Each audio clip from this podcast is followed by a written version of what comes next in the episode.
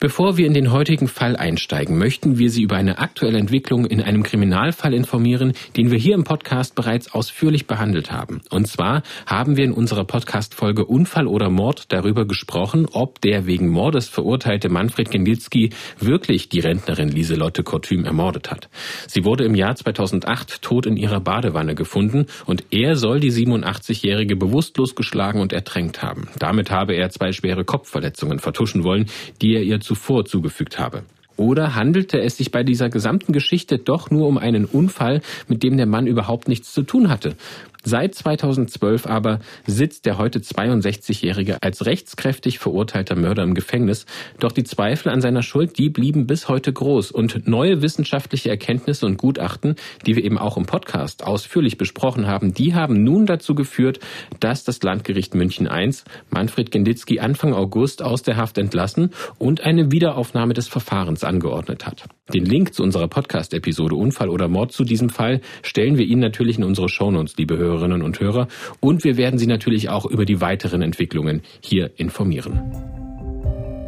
Die Spur der Täter. Der True Crime Podcast des Mitteldeutschen Rundfunks.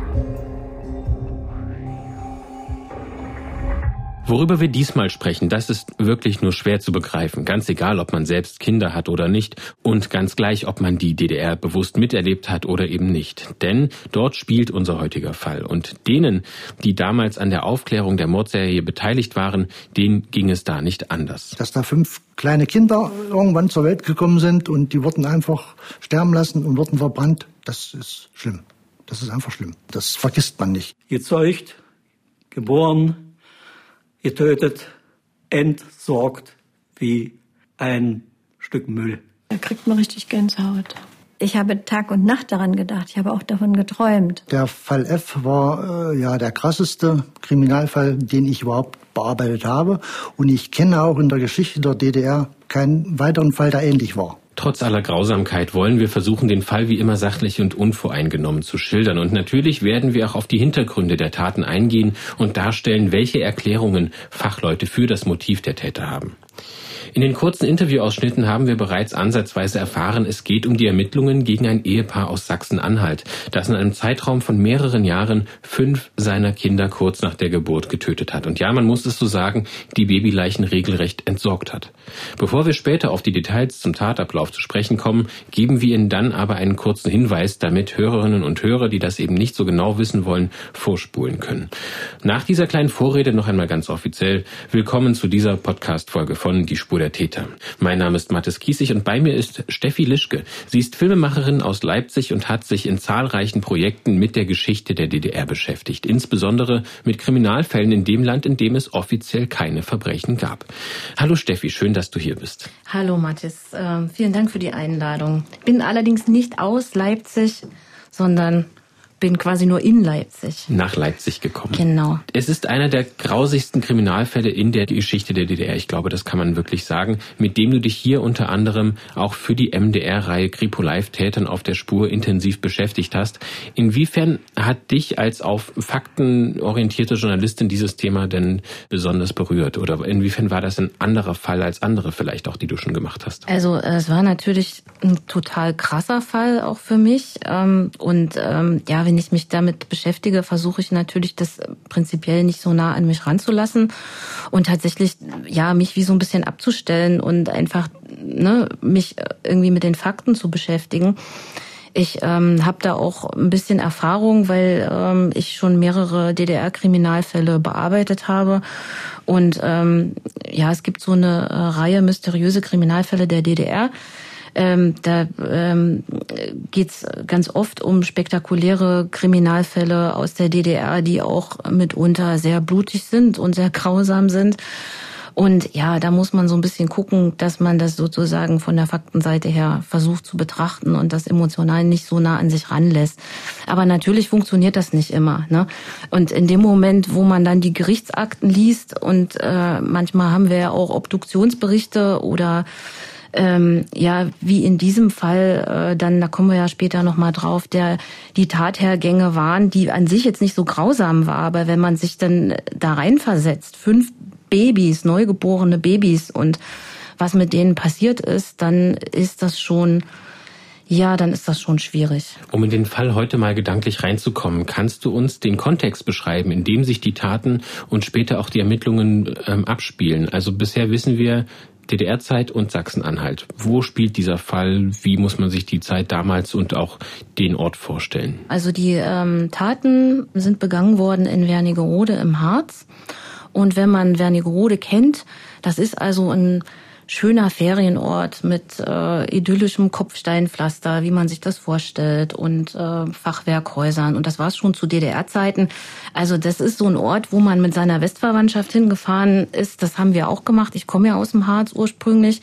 Das war so ein Vorzeigestädtchen einfach. Und das war auch klar, dass da eigentlich ja Idylle pur herrscht und dass da auch nicht so viel passiert. Ne? Das hat unser Ermittler auch erzählt, ja, da ist eigentlich nie was passiert. Das waren so pillepalle Geschichten, die der da bearbeitet hat. Also der hatte da jetzt nicht so wahnsinnig viel zu tun mit Kriminalität. Ne? Und ähm, ja, also die Taten selber, die erstrecken sich ja über einen längeren Zeitraum, eigentlich über ja fünf, sechs Jahre so von Mitte der 80er bis Ende der 80er. Und Ende der 80er, als dann die Ermittlungen aufgenommen wurden, äh, da war ja sowieso eine ganz turbulente Zeit. Das war ja die Zeit der Wende. Und da ging es ja sowieso auch ein bisschen drunter und drüber. Es könnte auch sein, dass die Ermittlungen selber, die haben ja auch eine Weile gedauert, dass die auch deshalb so lange gedauert haben, Allerdings hat man hier auch einfach versucht, sehr detailgetreu und äh, mit allen Indizien, die möglichst wasserdicht zu machen und so. Ähm, da hat man einfach auch sehr akribisch ermittelt. Das war zu DDR-Zeiten ohnehin so. Ne? Die haben einen sehr hohen Personalaufwand betrieben. Die wollten einfach, abgesehen davon, dass es im Sozialismus keine Verbrechen geben durfte, weil man wollte ja dem Klassenfeind einen Schritt voraus sein und angeblich waren im Sozialismus sozusagen auch die Gründe für Verbrechen gar nicht mehr da. Man brauchte keine Habgier mehr zu haben, alles gehörte ja allen, ne? Und Neid und Missgunst äh, musste man ja auch nicht mehr haben. Aber ja, wenn dann mal was passiert ist, dann hat man tatsächlich auch versucht, das äh, restlos aufzuklären und die Aufklärungsrate war auch sehr hoch. Also das Schlimmste wäre gewesen, wenn so ein, wenn so ein Fall in den, in den Westen dringt, weil äh, ne, dann hätte der Westen sozusagen auf die DDR gezeigt und hätte gesagt, guck mal, was da Schlimmes passiert. Deswegen gehen unsere Zeitzeugen auch davon aus, vor allem auch unser Staatsanwalt, dass äh, wenn der Fall ähm, nicht sozusagen in der Wendezeit gespielt hätte, dass der niemals an die Öffentlichkeit gekommen wäre. Ne? Da hätte man also nicht drüber berichtet, weil über Verbrechen hat man allgemein nicht berichtet. Polizeilich betrachtet gehört ja Wernigerode damals zum Zuständigkeitsbereich der Polizeibehörde Magdeburg, genauer gesagt zur Außenstelle Halberstadt. Und dort arbeitet in den 80er Jahren Georg Giertz als Oberleutnant der Kriminalpolizei und er bekommt Anfang 1989 eine Mitteilung von seinem Chef. Hat er gesagt, äh, diesen Sachverhalt gibt es in Wernigerode. Da ist eine Frau untersucht worden weil die Personalchefin ihres Betriebes vermutet hat, dass sie schwanger war und plötzlich war sie wieder schlank und da wurde sie zum Frauenarzt geschafft und der Frauenarzt hat sie untersucht und der hat eindeutig festgestellt, dass sie ein lebend geborenes Kind zur Welt gebracht hat. Aber das Kind ist nicht da. Und jetzt haben wir die Sache auf dem Tisch. Der Betrieb, um den es hier geht, heißt Stahlbau Wernigerode und dort arbeitet die damals angeblich schwanger gewesene Frau als Reinigungskraft und die Personalchefin, die sich bei der Polizei meldet, heißt Jutta Abhold. Eine Mitarbeiterin kam zu mir und sagte dann eben, also wir vermuten ganz stark, dass sie schwanger ist. Wir wissen aber nicht, wie weit es ist und äh, wir würden das aber gerne wissen, denn dann fällt sie ja auch wieder aus, ja. Und dann müssen die anderen ja ihre Arbeit mitmachen. Es ist ja normal so, wenn Sie schwanger sind, bekommen Sie einen Mutterpass. Den habe ich aber weder gesehen noch irgendwas anderes, ja. Und daraufhin habe ich gesagt, irgendwas müssen wir machen. Sie muss ja, wenn, dann wenigstens mal zum Arzt gehen oder man macht sich ja die größten Vorwürfe, wenn da irgendwas passieren sollte. Genau diesen Lauf der Dinge schildert Jutta Appold dann eben auch der Kripo und auch, dass sie vor Weihnachten mit der Frau gesprochen hat. Da erzählt ihr die Frau, dass sie Angst vor Ärzten hat wegen schlechten Erfahrungen und trotzdem fordert die Personalchefin die Mitarbeiterin auf, zum Arzt und zu den zuständigen Behörden zu gehen, was dann im neuen Jahr allerdings noch nicht geschehen ist. Wir haben sie dann Anfang Januar wieder gesehen, ohne Bauch. Dann habe ich gesagt, Sie sehen ganz anders aus. Ja, mein Kind ist abgegangen. Ich sage, wie abgegangen? Ja, auf der Toilette. Da fällt Ihnen erstmal nichts ein. Und deswegen ordnet die Personalchefin eine ärztliche Untersuchung an. Und für alle, die nicht in der DDR gelebt haben und gearbeitet haben, müssen wir vielleicht kurz erklären, welche Rolle und welche Möglichkeiten Personalchefs oder Chefinnen damals hatten. Die offizielle Bezeichnung war in der DDR auch eine andere, nämlich Kaderleiter, beziehungsweise Frau Appold war Kaderleiterin.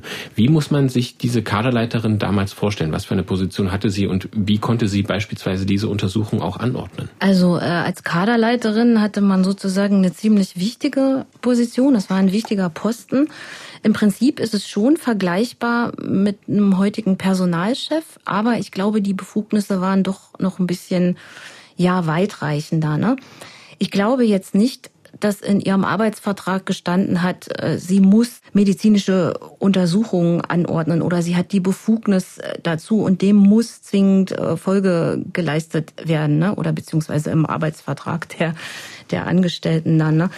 Aber ich glaube einfach, wenn so eine Kaderleiterin was gesagt hat, so und so wird's gemacht, dann äh, hat man das auch ernst genommen. Und ich glaube auch, dass in der DDR gegenüber Vorgesetzten oder gegenüber solchen Positionen auch noch eine stärkere ja, Obrigkeitshörigkeit, ne, wie, wie man sagt, ähm, geherrscht hat. Und deshalb glaube ich, wenn da so eine Kaderleiterin gesagt hat, du gehst jetzt zum Arzt und ja auch den Arzt anruft und sagt, so, ich mache dir jetzt einen Termin beim Arzt, 13 Uhr und du gehst dahin, dass man das dann auch gemacht hat. Also ich glaube, da hat man sich nicht rumgestritten. Ne? Ob das jetzt wirklich ihre Befugnis war, das ist nicht ganz klar. Da streiten sich auch die, die Geister. Aber auf jeden Fall hat sie, hat sie eine, eine, eine große ja, Macht gehabt auf eine Art. Ne? Und ja, unabhängig davon auf, auf Datenschutz äh, und solche Dinge wurde ja damals sowieso nicht so geachtet. Ne? Mhm. Bei allen äh, wichtigen Befugnissen, die die Frau Abhold äh, Kraft ihres Amtes sozusagen hat, muss man dazu natürlich auch sagen, dass sie ihre Verantwortung für ihre Mitarbeiter einfach auch ernst genommen hat. Ne? Also das war ja keine Böswilligkeit, sondern äh, die hat gesehen, Mensch, die Frau ist schwanger, der geht's womöglich nicht gut. Wir wissen ja auch aus den Gesprächen mit ihr, die hat geweint im Gespräch und die hat sich einfach auch Sorgen gemacht, ne? Und hat sich um ihre Mitarbeiter gesorgt. Und das ist ja eigentlich was Positives, ne?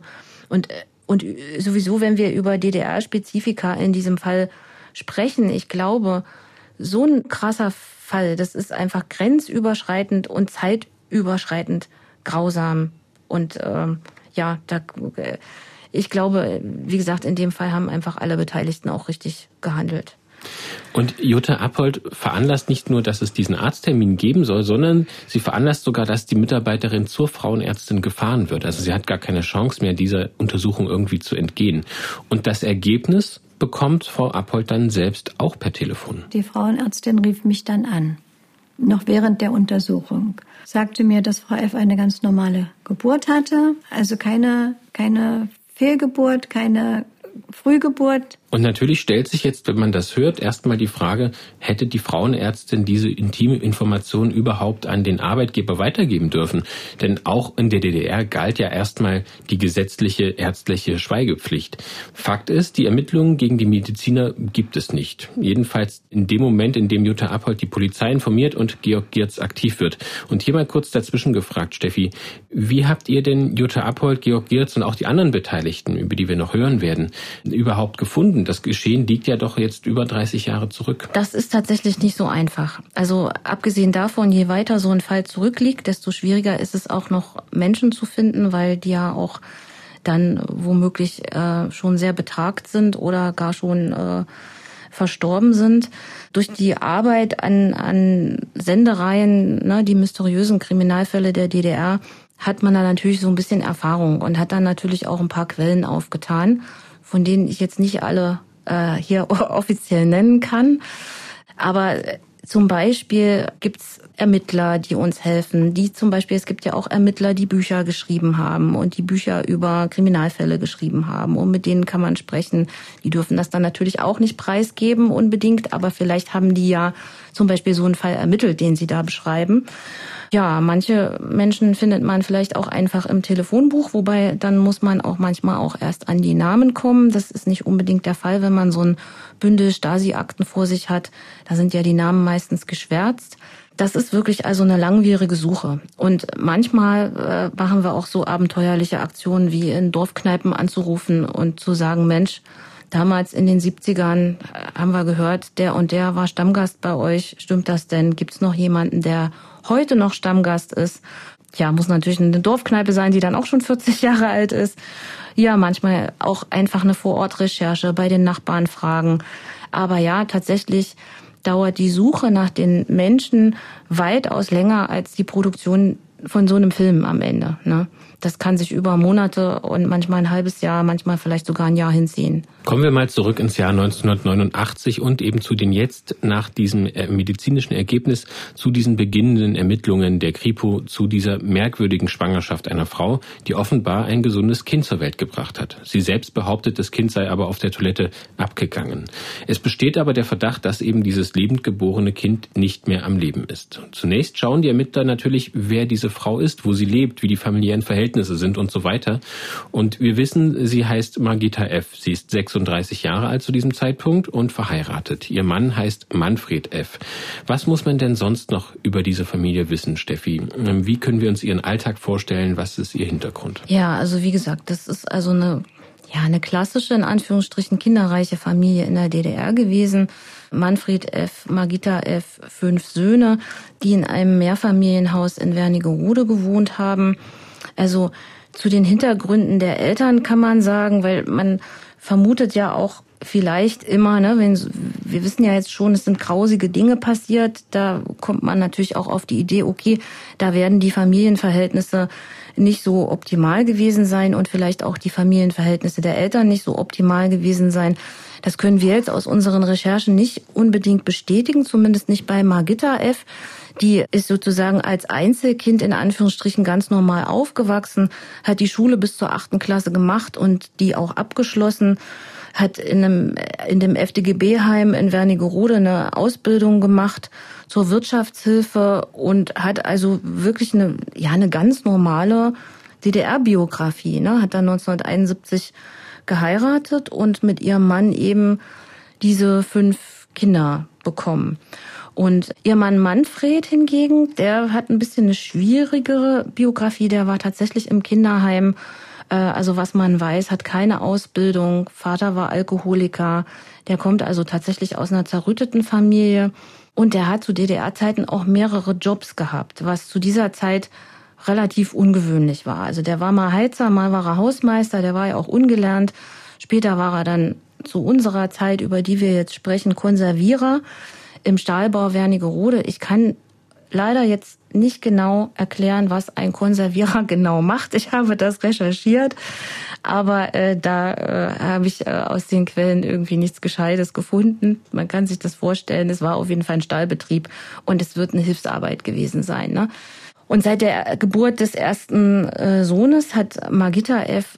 also auch nicht mehr gearbeitet, ne? was zu DDR-Zeiten sehr ungewöhnlich war, weil selbst äh, Menschen, die viele Kinder hatten oder Frauen, die viele Kinder hatten, eigentlich auch immer durchgängig gearbeitet haben. Das war damals so, die DDR brauchte Arbeitskräfte, die Infrastruktur für die Kinder war da, es waren Kindergärten da, es waren Kinderkrippen da.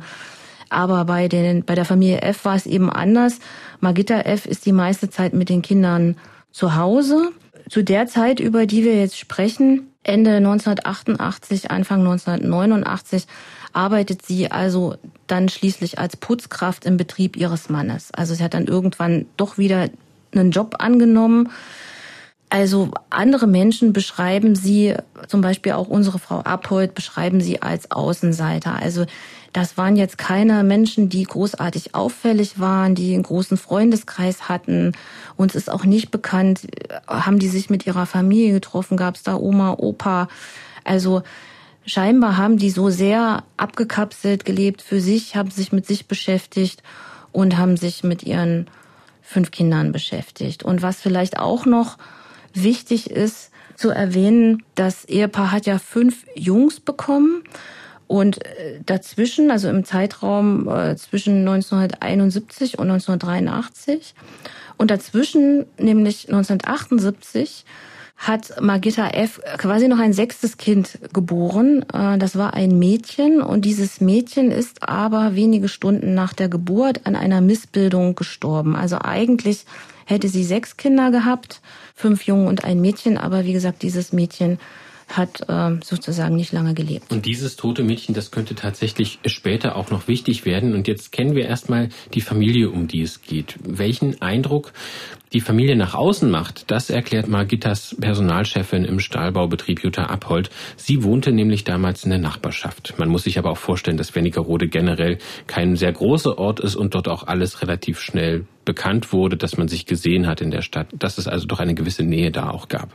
Hören wir mal Frau Abhold. Wenn ich aus dem Fenster sah, sah ich, wenn sie manchmal mit ihrem, ihrem Kind kam oder ging, ja, eine richtig kleine, glückliche Familie. Die Kindergärten waren ja auch nicht irgendwie negativ auf sie zu sprechen. Was jetzt nun zu Hause sich abgespielt hat, darüber kann ich wenig sagen, ja, weil wir das ja auch erst kennengelernt haben, als es schon zu spät war. Fotos des Ehepaar F, Aufnahmen des Wohnhauses in Wernigerode, wie es heute aussieht und vieles mehr zu diesem Fall können Sie, liebe Hörerinnen und Hörer, im Film von Steffi Lischke sehen. Er steht bis zum 21. August 2023 in der ARD Mediathek und der Titel in dieser Reihe ist Kripo Live Tätern auf der Spur. Der Titel lautet hier Fünffache Kindstötung in Wernigerode. Im Beschreibungstext dieser Podcast-Folge gibt es natürlich einen Link zum Film zu finden für Sie. Nachdem der Ermittler Georg Giertz den Fall auf den Tisch bekommt, startet er natürlich der Familie einen Besuch ab, um sich selbst ein Bild zu verschaffen und logischerweise auch, um Magitta F. direkt zu befragen, wie denn die Geburt ablief und wo das Neugeborene denn ist. Denn bisher bekannt ist ja nur die Aussage der Personalchefin. Und die muss ja nicht unbedingt stimmen. Misstrauisch ist man als Kripomann immer ein bisschen, ja.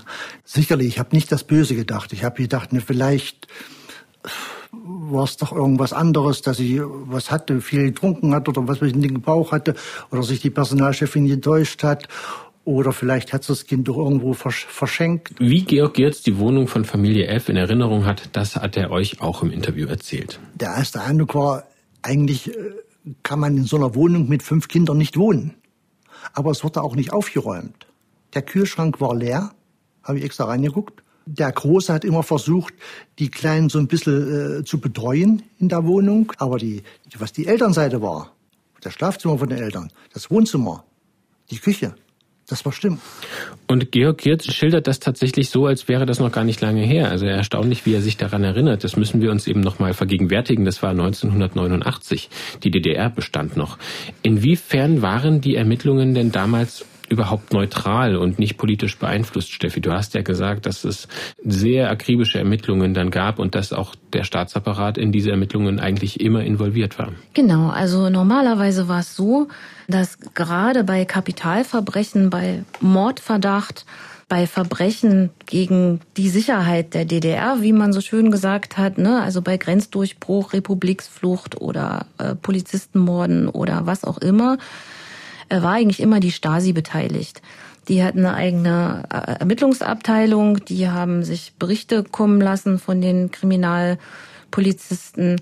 Die haben teilweise auch selber ermittelt, wenn sie der Meinung waren, die Kripo-Leute schaffen das nicht oder äh, kommen nicht hinterher oder haben vielleicht auch nicht die Möglichkeiten. Ne? Also die waren eigentlich da bei so großen Verbrechen immer am Start. Die haben ja auch geguckt.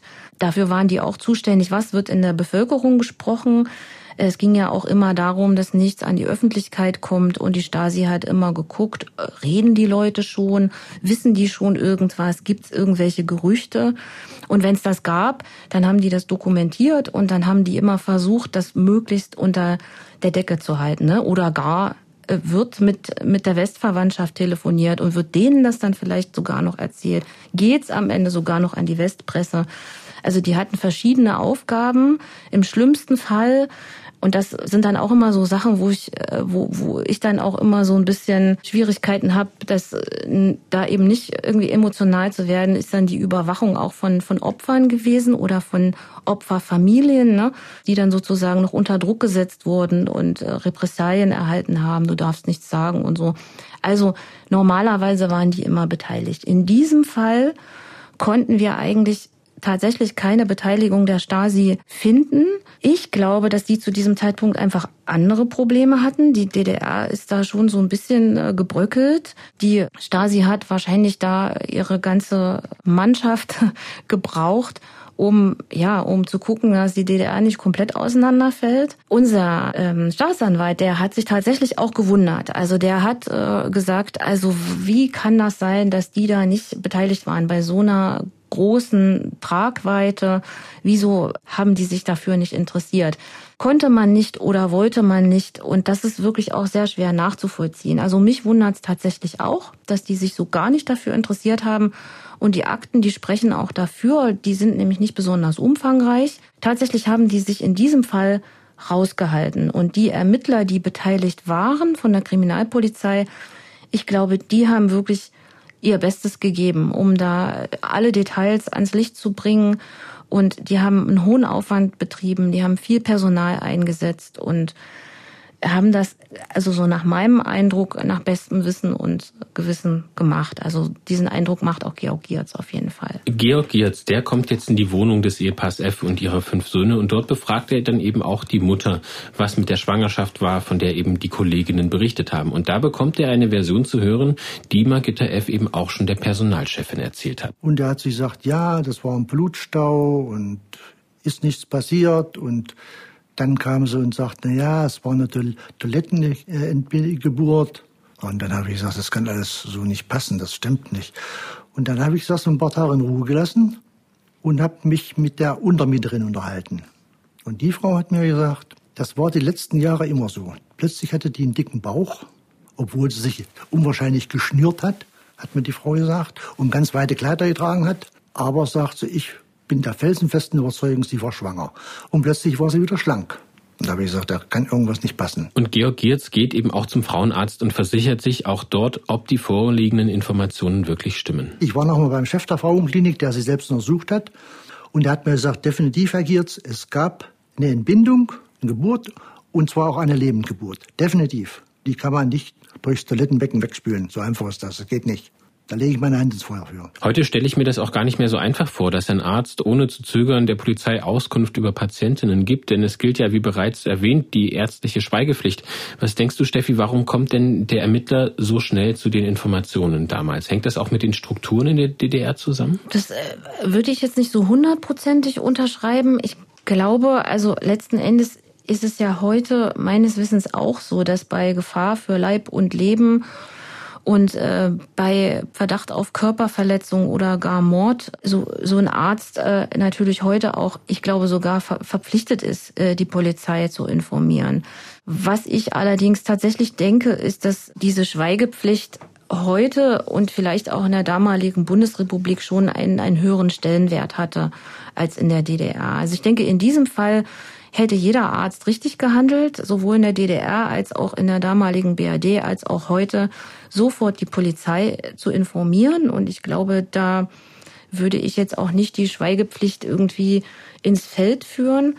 Aber ich glaube, was allgemein so die Auskunftsfreudigkeit betrifft, ich denke, wenn da auch in geringeren Fällen jetzt, was, was nicht äh, Verdacht auf Mord oder Körperverletzung oder Gefahr sonst was äh, betraf, wenn es irgendwie um die Sicherheit der DDR ging, wie auch immer das definiert wurde von den offiziellen Behörden, wenn da so ein Stasi-Mensch kommt zum Arzt und sagt, jetzt sag mir mal hier, wer war denn das, der gestern bei dir war mit dem, mit dem Rippenbruch oder was? Ja, ich glaube nicht, dass sich da jemand getraut hätte, sich zu weigern, das zu erzählen. Ne? Also das ist jetzt natürlich ein bisschen Spekulation, aber ich glaube, dass da die Staatsmacht schon eine große Rolle gespielt hat und dass deshalb auch so eine ärztliche Schweigepflicht vielleicht nicht so eine große Tragweite hatte, wie sie das heute hat. Die Kriminalpolizei hat nun also widersprüchliche Angaben. Margita F. sagt, das Kind sei tot zur Welt gekommen und die Ärzte sagen, es war definitiv eine Lebendgeburt.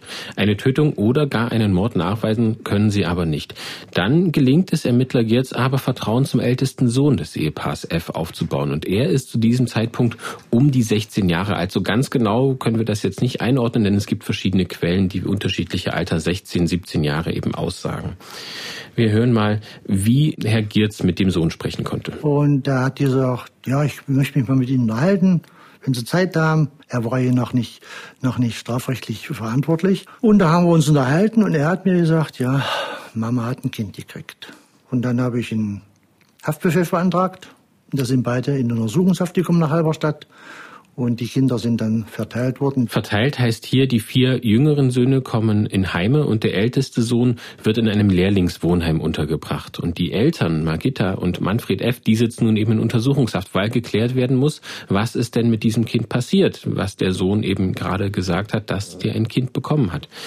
Wie reagieren die Eltern jetzt auf diese Untersuchungshaft und auf diesen Vorwurf, Steffi? Also ich glaube tatsächlich, dass die sich ohne Widerworte haben abführen lassen. Ähm die waren jetzt nicht besonders renitent diesbezüglich oder dass sie da großen Widerstand geleistet hätten.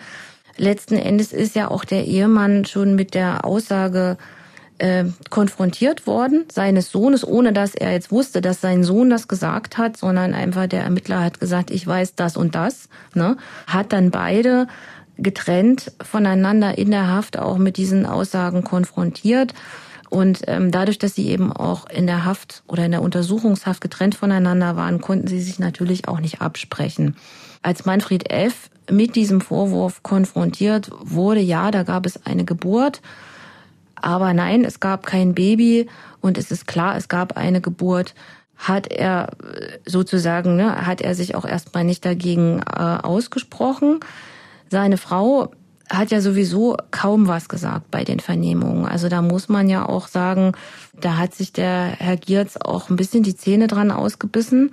Ganz viele Vernehmungen und wie er beschreibt, hat sie immer nur nach unten geguckt und war irgendwie wie apathisch und hat eigentlich auf gar nichts reagiert. Ne? Ganz anders als ihr Mann. Also der ist relativ zügig dann auch eingeknickt. Also als er dann konfrontiert wird, hat er dann auch irgendwann ohne Umschweife ein, ein umfassendes Geständnis abgelegt, muss man sagen. Und der Herr Giertz hatte auch den Eindruck, dass ihn das erleichtert hat. Also ich glaube, der war auch froh, dass das jetzt irgendwie alles vorbei ist und er jetzt einfach auch mal drüber sprechen kann. Und diesen Moment des Geständnisses, den schildert Ermittler Georg Giertz hier noch einmal selbst. Ich habe mir gesagt, definitiv steht fest, dann und dann äh, gab es eine Geburt. Und das kleine Wesen war ein Mädchen, wurde in den Korb gepackt. Was ist damit passiert? Da hatte er keine Chance mehr. Er konnte ja auch denken, dass seine Frau die Karten auf den Tisch gelegt hat. Und dann für sich auch noch vielleicht noch was Günstiges rauszuholen, er sagt, ja, Herr Gerz, das war so richtig. Ich habe es dann ein, zwei Tage nach Weihnachten, habe ich es dann verbrannt.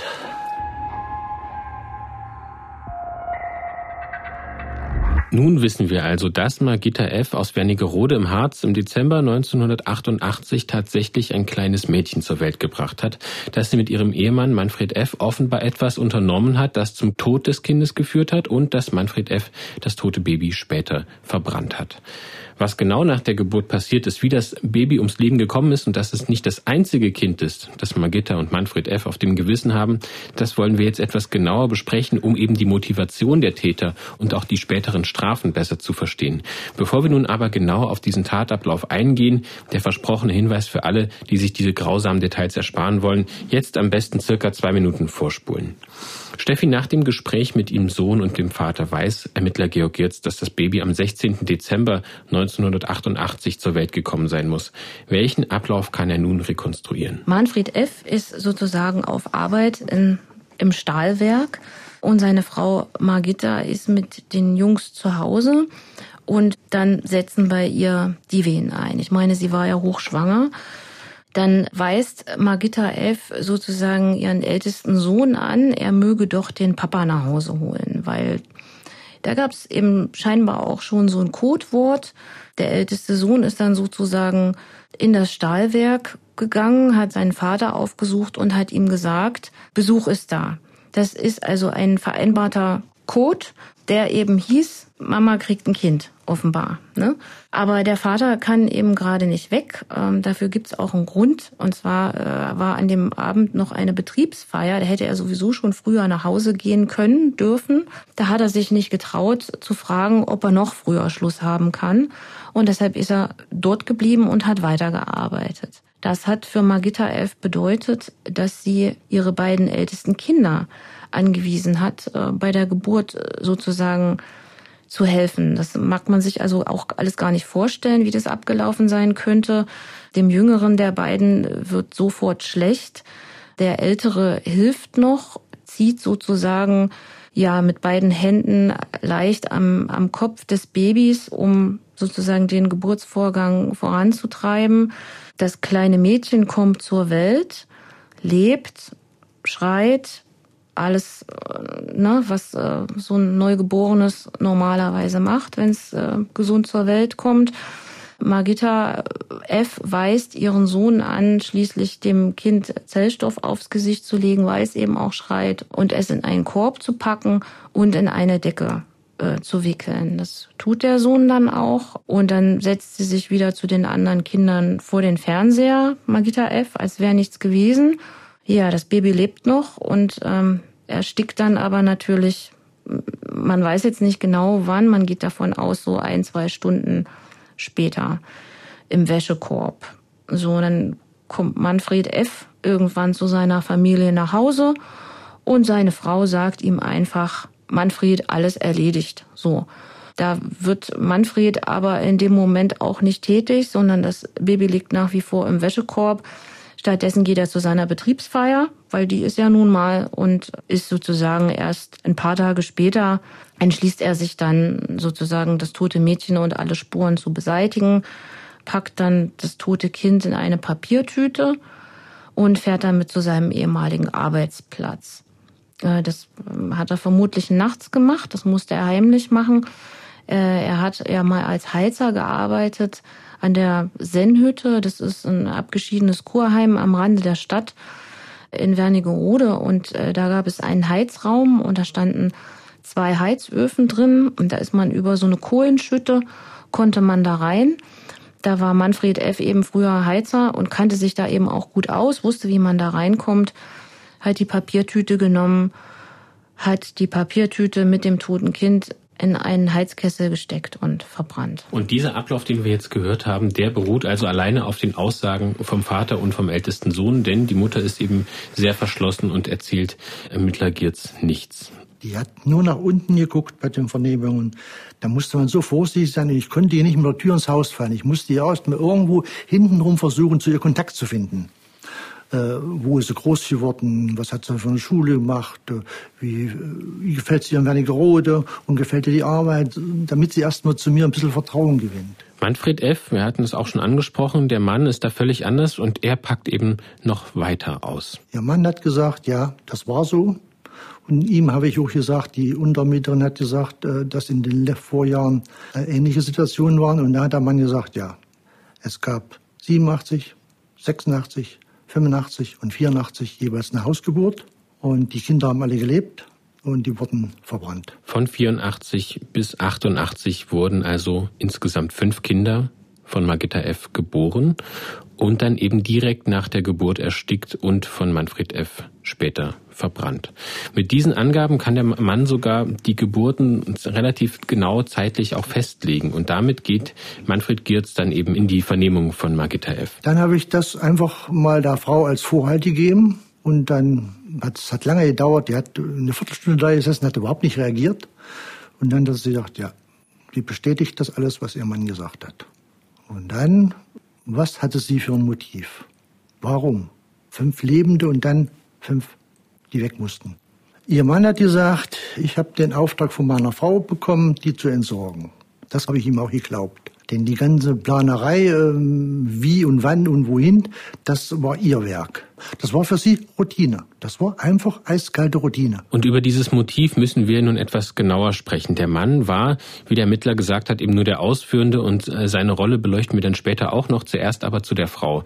Steffi, wie erklärst du dir, dass sie fünf Schwangerschaften durchmacht, um dann eben diese Kinder aber gar nicht haben zu wollen, nachdem sie ja schon fünf Kinder hat. Also das ist tatsächlich etwas, was mit in Anführungsstrichen einem gesunden Menschenverstand wirklich auch nicht zu begreifen ist. Ne? Unsere Psychologin hat immer gesagt, wenn wir versuchen, das nachzuvollziehen, das können wir nicht. Das ist in ihrer Lebenswelt, also von Magitta F., in ihrer Logik war das eine ganz klare Schlussfolgerung und hat das auch irgendwie Sinn gemacht. Für uns kann es das irgendwie nicht. Ne? Und Abgesehen davon ist es ein, ein extrem seltenes Phänomen, dass Mütter ihre Kinder töten. Das kommt nicht so häufig vor. und entsteht meistens aus einem Gefühl der Überforderung. Ne? Also man schafft's nicht, man ist überfordert mit so vielen Kindern, wenn es jetzt mehrere sind und man sieht sozusagen das neue Wesen als Bedrohung für, für den, äh, für den Ist-Zustand. Da kommt jetzt noch was dazu und äh, da muss man, ändert sich jetzt wieder alles und die bestehenden Strukturen werden jetzt noch komplizierter. Und das heißt, Mütter, die töten wollen, sozusagen, so sagt unsere Psychologin auch, den Zustand vor der Geburt des Kindes wiederherstellen. Also den Zustand, wie er vor der Geburt des Kindes war. Auch, dass es fünf Kinder sind, die da getötet werden, auch das ist wirklich sehr, sehr ungewöhnlich. Das ist wirklich extrem. Also fünf Jahre hintereinander, fünf Kinder zu töten, das ist wirklich sehr, sehr selten. Ich kenne keinen vergleichbaren Fall. Vielleicht gibt's das irgendwann mal irgendwo auf der Welt in der Geschichte, aber das ist schon, kommt schon nicht so häufig vor. Tja, und warum sie diese Kinder getötet hat, also das ist sehr schwer nachzuvollziehen, aber Sie hat ja selbst auch Aussagen dazu getroffen. Da spielen offenbar mehrere Faktoren eine Rolle. Also sie hat ja fünf Jungs gehabt. Sie wollte auf keinen Fall noch einen weiteren Jungen. Nun sind die nächsten vier neugeborenen Kinder alles Jungs gewesen. Und da hat sie gesagt, ja, ich wollte ja keinen Jungen mehr, also mussten die weg. Auch wieder verrückt für uns, ja, aber in ihrer Logik, sie wollte halt keinen Jungen mehr. So, das Letzte, wie wir wissen, warum dann auch überhaupt die ganze Sache aufgeflogen war, war ja dann ein Mädchen. Und trotzdem äh, musste dieses Mädchen sterben. Und darauf angesprochen sagt Margita F. eben, ja, ich hatte äh, außereheliches Sexualkontakt, also so wird sie es nicht gesagt haben, aber so ähnlich. Sie hatte also faktisch Sex mit anderen Männern und wollte nicht, dass ihr Mann das erfährt, äh, wenn das Kind dann zum Beispiel aussieht ja wie jemand anders und auf jeden Fall nicht wie er. Ne?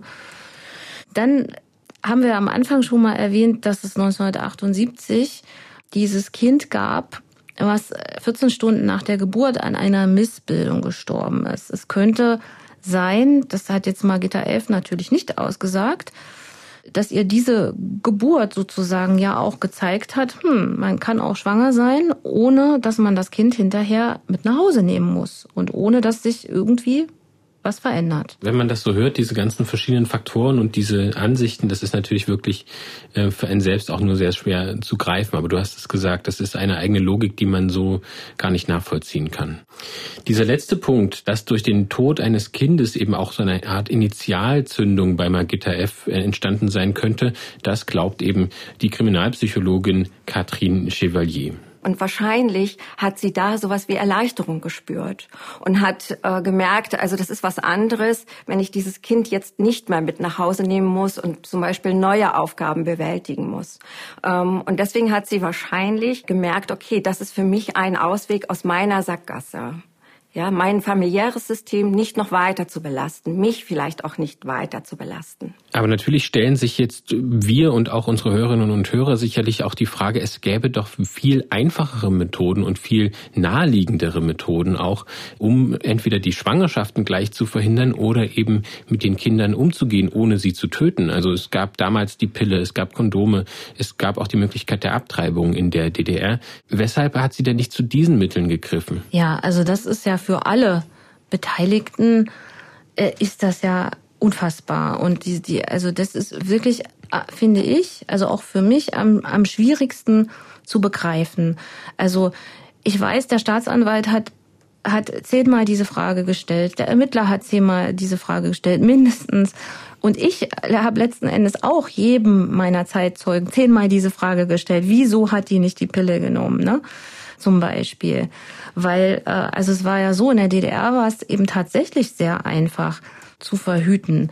Äh, ne, die Pille, die war kostenlos, da ist jeder rangekommen, das war überhaupt nicht äh, schwierig, sich die verschreiben zu lassen. Aber Margita F. hat ähm, auf die Konfrontation mit dieser Tatsache eben ausgesagt, sie habe Angst vor Ärzten. Gut, da kann man vielleicht noch mitgehen und sagen, es gibt Menschen, die haben eine Phobie die haben eine Phobie vor dem Zahnarzt, vielleicht hatte sie eine Phobie vom, vom Gynäkologen, ne, weiß ich nicht. Wobei sie hat ja nicht alle ihre Geburten als Hausgeburt gehabt. Ne? Das heißt, sie muss ja schon mal im Krankenhaus gewesen sein. Aber es gibt ja noch andere Mittel als die Pille. Sie hat tatsächlich einmal einen Termin zum Einsetzen einer Spirale gehabt, 1984. Da ist sie aber auch nicht hingegangen. Spielt jetzt natürlich wieder in die Ausrede rein, sie hat Angst vor Ärzten oder Ausrede hin oder her. Ne? Mag ja stimmen, aber es ist natürlich kein, kein Grund, sein Kind umzubringen, weil man Angst vor Ärzten hat. Ne? Dann gibt's ja auch natürlich auch Kondome zum Beispiel. Und Kondome waren im Gegensatz zu anderen Dingen in der DDR keine Mangelware. Die gab's überall und die waren auch nicht teuer. Und Mathis, du hast schon gesagt, Schwangerschaftsabbruch wäre eine Option gewesen. Ist natürlich nichts Schönes, aber war in der DDR tatsächlich nicht kompliziert, war weitaus unkomplizierter als in der damaligen Bundesrepublik. Man hätte nicht mal irgendwie großartig zu Beratungsstellen gehen müssen und da im Vorfeld irgendwie ewig äh, sich kümmern müssen, sondern das ist relativ unkompliziert vorgenommen worden. Jetzt kann man natürlich auch sagen, okay, wenn sie Angst vor Ärzten hat, hat sie vermutlich auch Angst vor Behörden. Und das hätte ja zum Beispiel die Möglichkeit zur Adoption freizugeben. Das Kind hätte es ja auch gegeben, aber gut, da muss ich natürlich im Vorfeld tätig werden. Da muss ich zur Jugendhilfe gehen.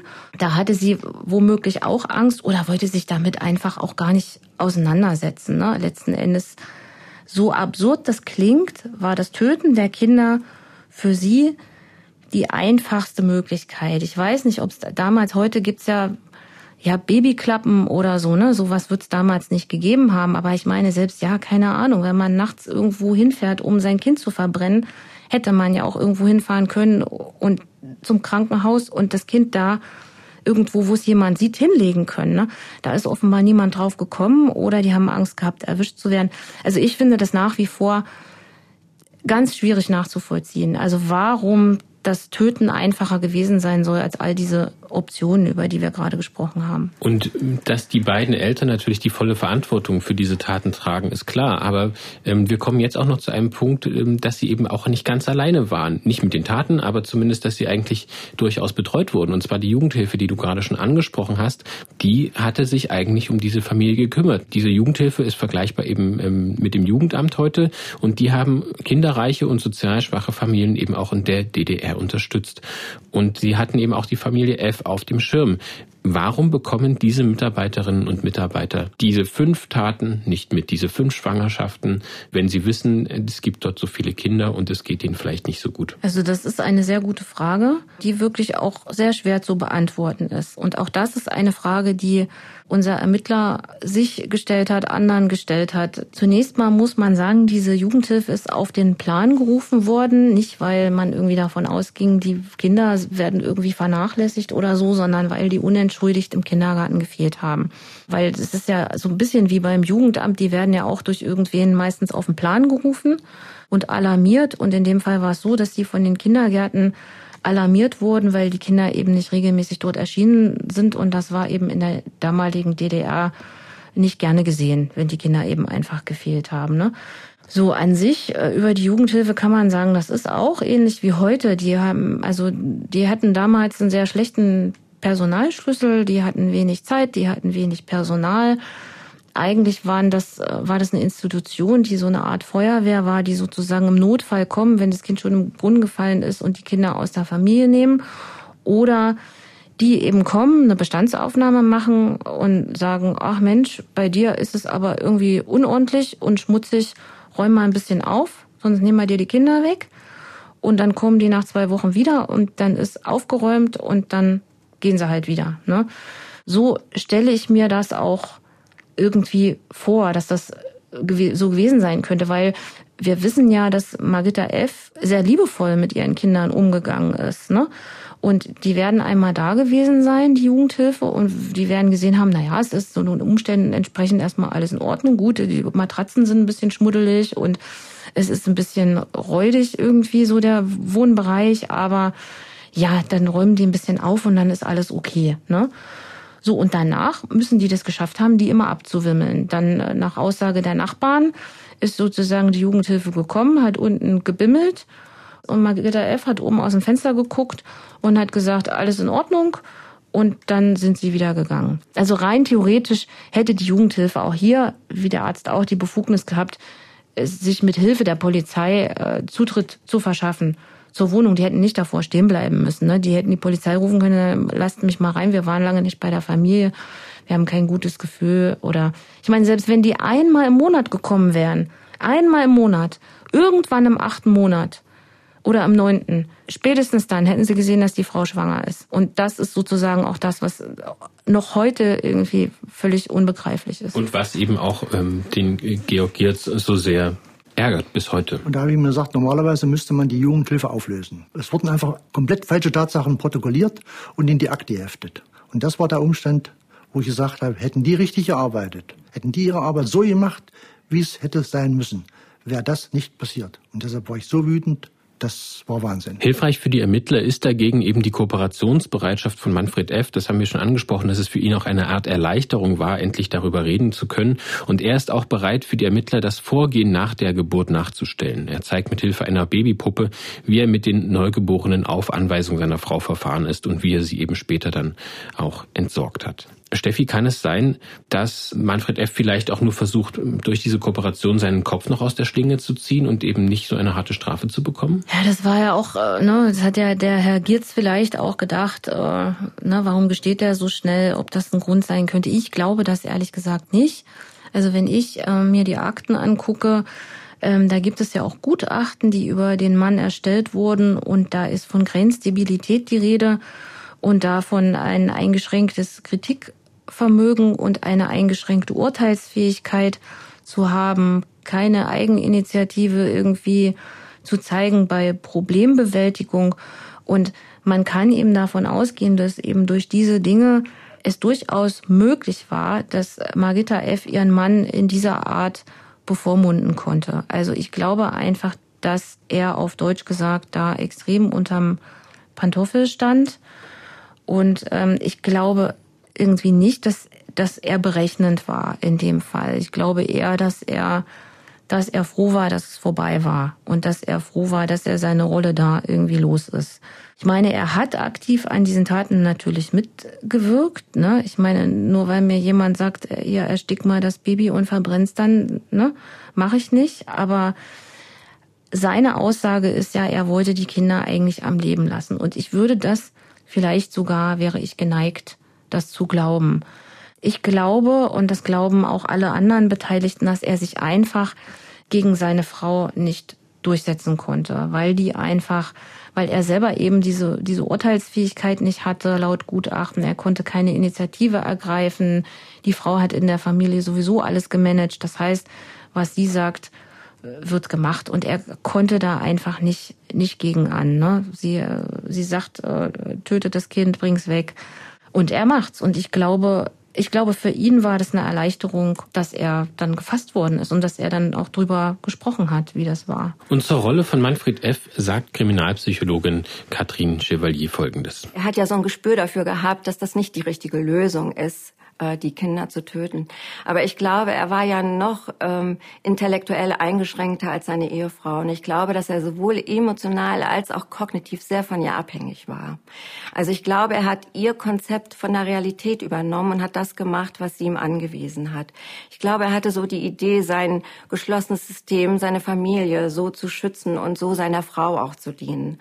Und ich glaube, dass er deswegen auch sich nicht nach außen gewandt hat, weil es für ihn vielleicht auch gleichbedeutend gewesen wäre mit Verrat an Familie zum Beispiel. Bis alle Gutachten eingeholt, alle Zeugen mehrfach vernommen und die Taten detailliert nachgestellt sind, vergehen mehrere Monate. Die Anklageerhebung und der Prozessbeginn fallen dann genau in die Wendezeit und dadurch kommt es natürlich zu weiteren Verzögerungen.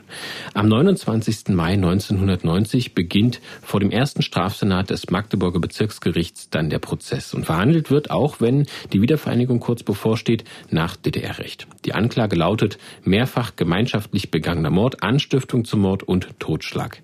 Der Vertreter der Staatsanwaltschaft ist Wilmar Bohmeier und den Prozess und auch den Beginn der Ermittlungen, den hat er noch sehr genau in Erinnerung. Ich bin mit der Entwicklung des Falls überrollt worden. Regelrecht überrollt worden, weil die Kriminalisten kamen in der Woche zwei, dreimal zu mir, teilten mir die neuesten Ergebnisse mit, zeigten mir die Akten, zeigten mir die Beweismittel, zeigten mir die Fotos. Und es wurde plötzlich klar, das ist der Fall deines Lebens. Man hört es vielleicht auch schon leicht in diesem Zittern in der Stimme. Also man muss wirklich sagen, das Interview mit Wilma Bohmeier ist auch wirklich beeindruckend. Deswegen auch hier nochmal die Empfehlung für Sie, liebe Hörerinnen und Hörer, sich den Film in der ARD Mediathek anzuschauen, ähm, in der Reihe Kripo Live Tätern auf der Spur von Steffi Lischke. Dort sehen Sie eben diese Interviews, die teilweise wirklich sehr emotional sind und eben auch das von Wilma Bohmeier ist eines davon. Und dieser Staatsanwalt, der ist eine sehr interessante Persönlichkeit. Und das hast du uns auch im Vorfeld erzählt, Steffi. Er ist heute 69 Jahre alt und blickt auf eine 40 Jahre Arbeit als Staatsanwalt zurück. Das ist durchaus außergewöhnlich, weil er in Ost und West als Staatsanwalt tätig war. Warum ist denn dieser Fall der Fall seines Lebens? Genau, du sagst es, Mathis. Also ein Staatsanwalt in Ost und West ist sozusagen schon, schon eine totale Seltenheit, eine Koryphäe äh, an sich. Da äh, würde ich vielleicht später auch noch mal was dazu sagen. Ja, der Fall seines Lebens. Man muss sich vorstellen, da gab es ein riesiges Medieninteresse. Wir haben vorhin schon gesagt, in der DDR gab es faktisch nie öffentliche Gerichtsprozesse. Beziehungsweise haben wir gesagt, äh, Verbrechen, über Verbrechen wurde nicht berichtet. Das bedeutete natürlich auch, während Gerichtsprozesse liefen, keine Kameras da waren, keine Zeitungen anwesend waren und dass da nicht drüber berichtet wurde. Das heißt, dieser Staatsanwalt kommt jetzt in den Saal und da stehen 20 Kameras. Das ist Punkt eins. Punkt zwei, ähm, natürlich sowieso emotional. Ne? Also das hat den natürlich auch total beeindruckt. Das ist der krasseste Fall seiner Laufbahn gewesen und das hat ihn auch emotional berührt. Ähm, Punkt drei, was für ihn diesen Prozess, diesen öffentlichen Prozess noch heikler macht, ist natürlich, alle Augen sind auf ihn gerichtet.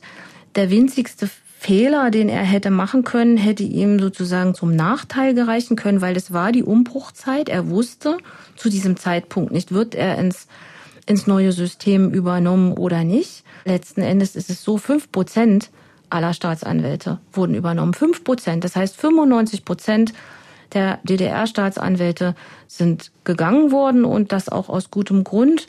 Die haben nämlich äh, in erhöhtem Maße dem Staat gedient, um das mal so zu sagen.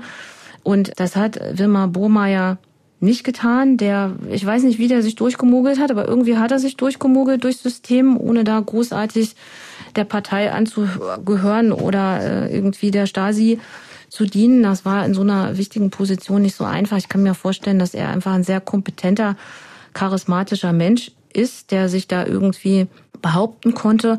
Und er war ja auch immer nicht ganz so zufrieden ne, mit dem DDR-System. Es ist ja so, so aufregend das für ihn war, dass da 20 Kameras standen. Er fand das super, ne, weil er gesagt hat, ja, in der DDR ähm, gab es ja nicht mal eine Gewaltenteilung. Ne? Also das Gericht hat eins zu eins der Partei unterstanden. Die haben eins zu eins gemacht, was die gesagt haben. Und jetzt äh, gibt es nicht nur sozusagen eine Gewaltenteilung, sondern es gibt, ja, die Medien gehören ja irgendwie dazu, ne?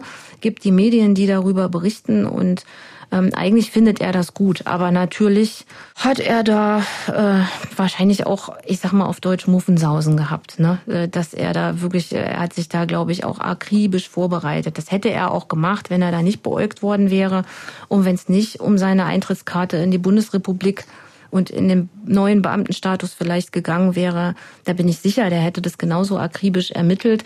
Aber so ist es, war es für ihn halt nochmal heikler die ganze Angelegenheit. Und man muss auch sehen, es gab zu dieser Zeit keinen Pressesprecher. Der musste das alles alleine machen. Ne? Da, da, da stehen die Journalisten und fragen, ja, wie sieht's denn aus, Herr Staatsanwalt? Sind Sie der Staatsanwalt? Ich glaube, dass, na, ne, wenn man das noch nie erlebt hat und das nicht gewöhnt ist und dann in so einem Riesenprozess, das ist schon nicht so einfach. Und was Wilma Bohmeier damals durch den Kopf ging, das sagt er hier nochmal. Für mich war klar, das ist möglicherweise dein letztes, dein großes Verfahren. Jedes Wort, was ich in der Hauptverhandlung gesagt habe, ist auf die Goldwaage gelegt worden durch die Medien. Und ich kann Ihnen sagen, in dieser Zeit habe ich nicht nur eine schlaflose Nacht gehabt. Aufgrund des erwähnten großen Medieninteresses ist der Prozess entsprechend gut dokumentiert und in den Artikeln und Berichten wird das Verhalten der Angeklagten Magitta F. genau beobachtet und sie hat offenbar mehrere Schwächeanfälle.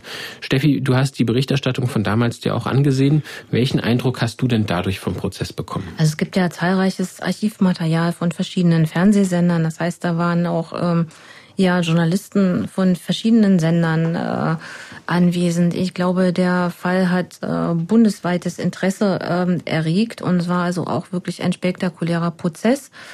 Die Meldungen haben sich überschlagen. Dieser Prozess ging, glaube ich, auch 20 Tage. Also, ne, also das zog sich irgendwie über 20 Tage. Da wurden, also muss, würde ich mich jetzt nicht wundern, dass sie einen Schwächeanfall hat. Ne? Da wurden ganz viele intime Details äh, verhandelt. Da wurden überhaupt alle Details verhandelt und auf den Tisch gepackt. Und äh, es geht zum Beispiel stundenlang um die Frage, warum die Frau nicht verhütet oder abgetrieben hat. Aber gut, diese Frage hat uns ja alle beschäftigt, die sich äh, mit diesem Fall auseinandergesetzt haben. Ne? Ähm, ja, die beiden Angeklagten sind diesem Prozess natürlich offenbar nicht gewachsen. Und ich glaube, und das sagen auch die Zeitzeugen, sie waren emotional, vielleicht eher noch mehr als sie, aber sie haben emotional überhaupt keine Regung gezeigt. Also, dass da irgendwas ist, äh, zu sehen ist von Reue oder wenn sie mit den Taten konfrontiert werden, mit den Abläufen. Also keine Regung, keine Regung. Das ist das, was der Herr Giertz auch immer wieder gesagt hat. Das war bei jeder Vernehmung so. Das war dann letzten Endes auch in diesem langwierigen Prozess so keine Regung und äh, kaum ein Wort überhaupt von Margitta F. Die psychiatrischen Gutachten sind allerdings eindeutig, die äh, bescheinigen dem Ehepaar volle Zurechnungsfähigkeit. Also natürlich ist davon, sagen wir mal, intellektueller Schwäche die, die Rede äh, auf eine gewisse Art. Ne? Bei Manfred F. Äh, eine gewisse Grenzstabilität, so steht es zumindest im äh, im Gutachten, aber nichtsdestotrotz volle Zurechnungsfähigkeit. Der älteste Sohn ist natürlich für nicht schuldfähig befunden worden. Also er war A nicht volljährig und B ähm, hat er, ja, ich glaube, also ja, das ist für den schlimm genug, was er da machen musste. Und dem Gutachten zufolge ist er auf dem Entwicklungsniveau eines 13-Jährigen gewesen. Ne? Wie gesagt, er war 16 oder 17. Genau, und nicht mal der Rechtsanwalt, der Pflichtverteidiger von Frau F. ist an seine Mandantin rangekommen. Und dieser Pflichtverteidiger von Margitta F. heißt Manfred Wolf. Und für ihn ist es eben auch eine schwierige Situation, dass er eben keinen Zugang zu seiner Mandantin fällt. Es fällt ihm dadurch natürlich schwer, neue Argumente vorzubringen. Und in den Medien gibt es Vorverurteilungen, wie er sagt. Man hat schon gesagt, halt mal stopp, hier ist man, hier muss man was tun. Wir müssen irgendwas tun. Diese Frau ist nicht hier eine hochkarätige Massenmörderin sondern da ist irgendwas schiefgelaufen in der Geschichte bei der Frau. Meine erste Intuition war Prüfen der Unterlagen, Prüfung der Akten, Prüfung der strafrechtlichen Vorwürfe. Was kann man eventuell aus der Sicht der Verteidigung im Vorfeld schon machen? Kann man etwas tun? Und das war, da war wenig vorhanden an, an Substanz. Die entlastenden Argumente, die man hätte bringen können und müssen aus meiner Sicht, sprich nämlich die psychiatrische Einschätzung, war miserabel. Ja, und alles andere auch schwierig. Wenn sie sich nicht einlässt und auch der Mann wenig Aussagen macht, inwiefern ergeben sich denn durch diesen Prozess dann aber trotzdem nochmal neue Erkenntnisse? Sagen die beiden Angeklagten zum Beispiel etwas Erhellendes zum Motiv? Gibt es da irgendwelche Neuigkeiten? Gar nicht, kann man eigentlich sagen. Ne? Also ähm, über das Motiv haben wir ja vorhin schon ausführlich gesprochen und ähm, das ist nach wie vor wirklich ähm, schwer zu begreifen. Und auf diese Frage gibt Margita F. auch nach wie vor keine Antwort. Also warum wurden die Kinder nicht zur Adoption freigegeben? Warum hat sie nicht die Pille genommen? Also die ganzen ähm, Auswege, die es gegeben hätte, zu diesen äh, schweigt Margita F. beharrlich. Ich meine, sie wird ja auch mit den Details konfrontiert. Das haben wir vorhin schon mal kurz angedeutet. Die Gutachter bestätigen, dass die fünf getöteten Babys lebensfähig waren und erstickt sein dürften. Wie man das sozusagen herausgefunden hat, das kann, kann ich mir nicht so richtig vorstellen. Ne? Es gab eine Fruchtwasseruntersuchung, weil ja Flecken von Fruchtwasser auf den Matratzen gefunden wurden. Vielleicht kann man das da äh, irgendwie rauskriegen oder ähm, ja, die sind einfach davon ausgegangen, dass die Geständnisse einfach äh, stimmen. Ja, nichtsdestotrotz gibt's da, also von Margitta F. Äh, kommt da gar nichts. Und dann kann ich mich nur wieder auf äh, unsere äh, Psychologin, die Frau Dr. Chevalier, berufen, die uns immer wieder erklärt hat, diese Frau hatte ihre eigene Logik. Für uns ist nicht nachzuvollziehen, warum sie nicht verhütet hat, aber für sie war das der einzige Ausweg und verrückterweise eben auch der einfachste.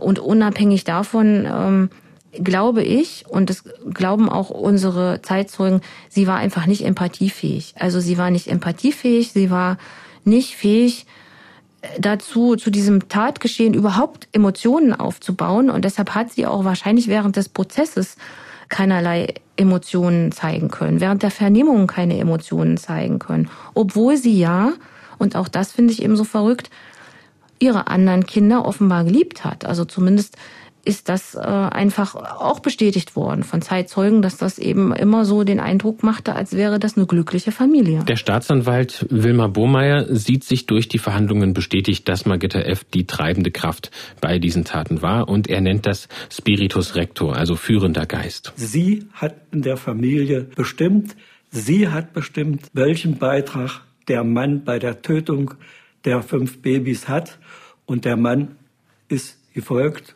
und hat das so ausgeführt, wie sie wollte. Jede Bedenken, die er geäußert hat bei den Kindern, wurde von ihr verworfen und sie hat darauf bestanden, dass die Kinder auf diese Art und Weise getötet werden. Am 18. Juni 1990 fällt dann das Urteil. Das Gericht folgt den Darstellungen der Staatsanwaltschaft und Magitta und Manfred F.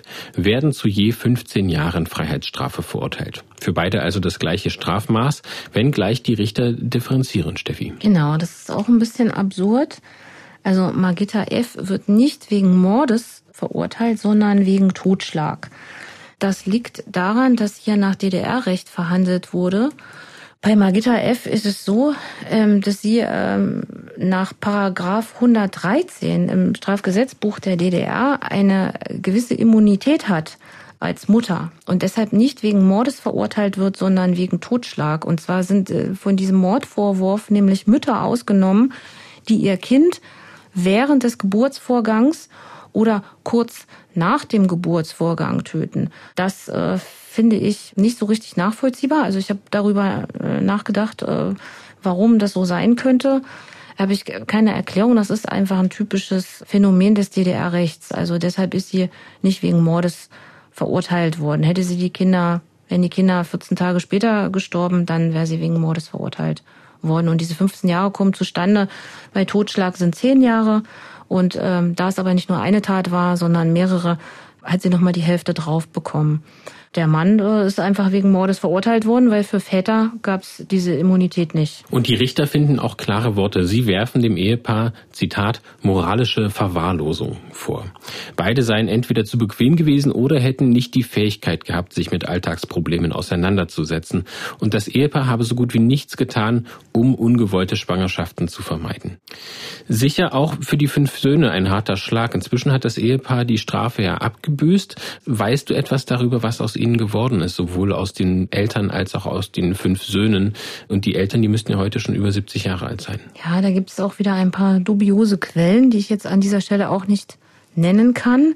Aber aus diesen Quellen wissen wir, dass die beiden vermutlich, also wir haben das jetzt nicht nachgeprüft, ne, ähm, aber ähm, dass die beiden vermutlich noch in Sachsen-Anhalt wohnen, nicht in Wernigerode, sondern in einer anderen größeren Stadt. Und die Vermutung ist außerdem, dass die beiden nach wie vor noch zusammenleben. Also das legt zumindest nahe, dass die unseres Wissens nach die gleiche Wohnadresse haben.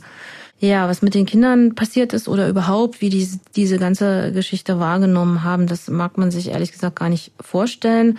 Ja, da kann man nur hoffen, dass sie irgendwie ein einigermaßen glückliches Leben führen. Äh, wie, wie, wie das gehen soll, na, kann, kann man sich, wie gesagt, kaum vorstellen, weil die werden das ja mitbekommen haben, die werden das erfahren haben und wie man damit umgeht, ist, ist wirklich äh, schwierig, äh, sich eben vorzustellen. Und ähm, der Herr Giertz, der hatte ähm, lange Kontakt auch noch zu dem älteren Sohn oder hat den Kontakt halten wollen. Der war ja sowieso auch emotionsmäßig ganz schön involviert und hat sich immer gefragt, was ist aus den Kindern geworden.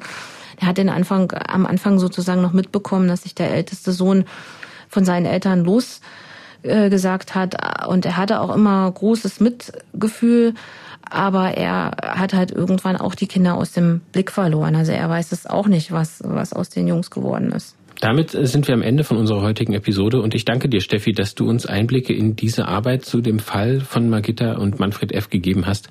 Und dein Film in der Reihe Kripo Live Tätern auf der Spur, der steht wie erwähnt in der ARD Mediathek. Den Link dorthin gibt's im Beschreibungstext dieser Podcast-Folge. Vielen Dank, Steffi. Ich danke dir auch. Wenn Sie, liebe Hörerinnen und Hörer, diese Episode wieder mit Interesse verfolgt haben von Die Spur der Täter, dann abonnieren Sie uns gerne, dann bewerten Sie uns auch gerne auf den Podcast-Plattformen und mit dem Abo erhalten Sie auch automatisch die nächste Podcast-Episode. Die kommt dann am 16. September 2022 und da geht es um Serienverbrechen im Sozialismus. Also wir ganz nah dran an dem, was wir heute besprochen haben, allerdings auch grenzüberschreitend zwischen der DDR und Polen. Bei Fragen oder Rückmeldungen freuen wir uns über eine E-Mail von Ihnen. Die Adresse lautet die-spur-der-täter mit ae.mdr.de. Mein Name ist Mathis Kiesig, produziert hat diese Episode mein Kollege Ingo Naumann und vorbereitet wurde sie von David Kopp mit Unterstützung in der Recherche von Lukas Raschke. Vielen Dank fürs Zuhören und bis zum nächsten Mal. Sie hörten den True Crime Podcast Die Spur der Täter. Eine Produktion des Mitteldeutschen Rundfunks.